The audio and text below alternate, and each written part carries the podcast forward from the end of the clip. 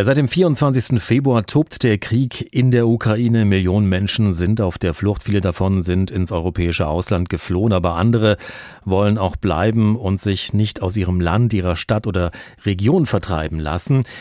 Die einen, die geblieben sind, und einer davon ist Andrei Postoschenko. Er ist Verwalter eines landwirtschaftlichen Betriebes in der Nähe von Cherson. Seit Kriegsbeginn sprechen wir immer wieder mit ihm über die Situation in seiner Region und die Probleme der Menschen dort. Ich konnte ihn kurz vor der Sendung telefonisch erreichen. Herr Postoschenko, Sie sind da derzeit noch in Bratislava, also in der Slowakei. Sie haben dort Pickups für die ukrainische Armee besorgt und sind jetzt sozusagen auf den Weg in die Ukraine.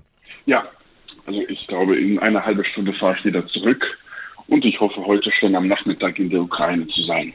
Das heißt, Sie sind dann auch wieder in Cherson zurück? Nein, leider kann ich nur die westliche Ukraine besuchen. Also ich bin ja seit dem 21. März nicht mehr im Süden und ich darf eigentlich auch nicht da zurückkehren.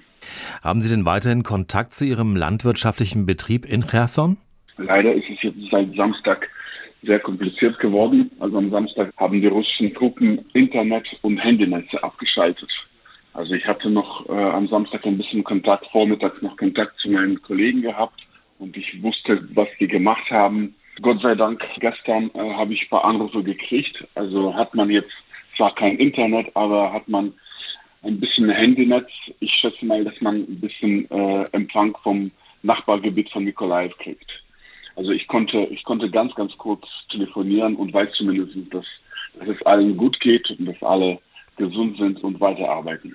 Das heißt, der Betrieb dort kann also weiterhin aufrechterhalten werden? Ja, genau. Also meine Mitarbeiter, die sind ja Helden, also das muss ich schon sagen. Die sind gestern fertig mit Maisaussaat geworden. Also wir haben ein bisschen Saatgut vom letzten Jahr im Lager gehabt für 80 Hektar. Und das hat man jetzt innerhalb von, von den letzten paar Tagen gebrillt. Und wir wollen heute dann mit Sonnenblumenaussatz weitermachen. Also im Dorf daneben wird es geschossen, es wird gekämpft. Meine Leute können nicht zu Hause sitzen und einfach sich das alles anschauen, sondern die wollen was machen und an die Zukunft denken. Aber dennoch wird die Situation dort immer komplizierter und schwieriger, oder? Ja, genau. Wie gesagt, das ist auch für mich eine schwierige Frage. Soll ich was machen oder, oder einfach abwarten und zugucken. Aber es gibt ein großes Problem und die Kühe müssen jeden Tag fressen. Und wenn wir jetzt äh, zum Beispiel diesen Mais nicht drillen, haben wir dann keinen Silomais äh, im Herbst oder äh, im Winter, dann müssen wir unsere Herde schlachten. Also deswegen, das Risiko ist da, dass wir das gar nicht ernten können, aber wir machen das mit der Hoffnung, dass, dass die ukrainische Armee uns bald befreit und dass wir dann endlich ein normales Leben führen können. Man hört ja davon, dass russische Truppen unter anderem Traktoren und ähnliches entwenden und nach Russland bringen. Ist das äh, bei Ihnen auch schon passiert? Was wissen Sie darüber?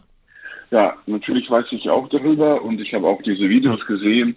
Ich kenne sogar diesen John Deere-Händler, der jetzt Technik für 5 Millionen Dollar verloren hat. Und diese Technik ist ja schon in Russland. Die hat man sogar mit Polizeiautos ganz offiziell praktisch transportiert. Aber bei uns, Gott sei Dank, ist ja die ganze Technik noch da. Die russische Armee hat uns sogar zwei unserer äh, Fahrzeuge zurückgegeben. Die kann man nicht mehr nutzen, die sind total kaputt, äh, hatten mehrere Unfälle, aber die haben sogar zwei Pkw zurückgebracht.